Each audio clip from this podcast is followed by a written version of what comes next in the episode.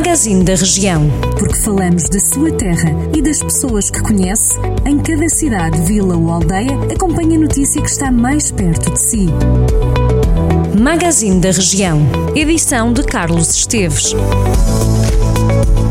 Mais de 190 pessoas vão votar a partir dos lares e do domicílio em Viseu para as eleições presidenciais. A votação vai decorrer esta terça-feira e quarta-feira, 19 e 20 de janeiro. As inscrições terminaram no passado domingo, dia em que decorreu o voto antecipado para a grande parte dos eleitores que se inscreveram. Entretanto, a Câmara atualizou esta segunda-feira os números e revelou que 199 eleitores se inscreveram para votar antecipadamente entre hoje e amanhã. As equipas municipais devem recolher os votos com regras sanitárias face à Covid-19. As urnas são desinfetadas e ficarão 48 horas em quarentena, sendo que os votos serão contados após esse período.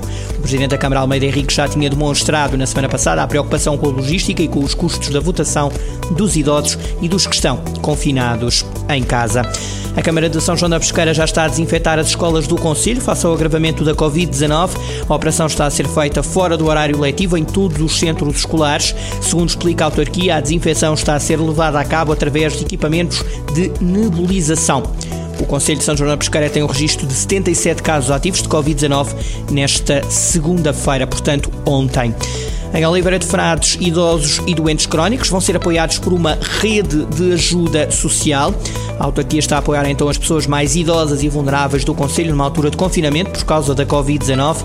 A autarquia diz que tem vindo a preparar uma rede de apoio social destinada aos idosos em isolamento e sem retaguarda familiar, bem como aos doentes crónicos e às pessoas com mobilidade reduzida que necessitem de alimentação, medicamentos e outros bens e serviços básicos. A operação é realizada em colaboração com as juntas de freguesia, os estabelecimentos comerciais, as farmácias e outras entidades como a GNR, os Bombeiros Voluntários e a Associação de Solidariedade Social de Lafões. O Conselho de Oliveira de Frades tem nesta altura nos municípios de risco muito elevado de contágio por Covid-19. Os bombeiros voluntários de Santa Combadão lançaram uma nova campanha de angariação de fundos com vista à aquisição de um novo veículo urbano de combate a incêndios. É destinado a combater fogos urbanos, mas também industriais. A corporação diz que a compra da viatura serviria para aumentar a eficácia e eficiência destas operações, garantindo também mais segurança aos operacionais. O presidente da Associação Humanitária, Rui Branquinho, nos esconde que este já era um desejo antigo da corporação.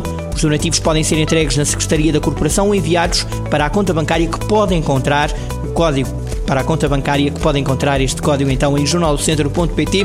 O título da notícia é simples procurar Bombeiros de Santa Combadão angariam fundos para comprar nova viatura.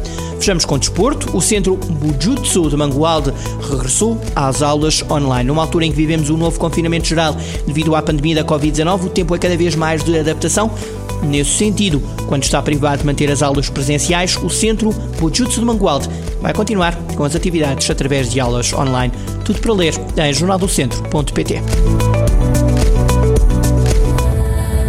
Jornal do Centro, a rádio que liga a região.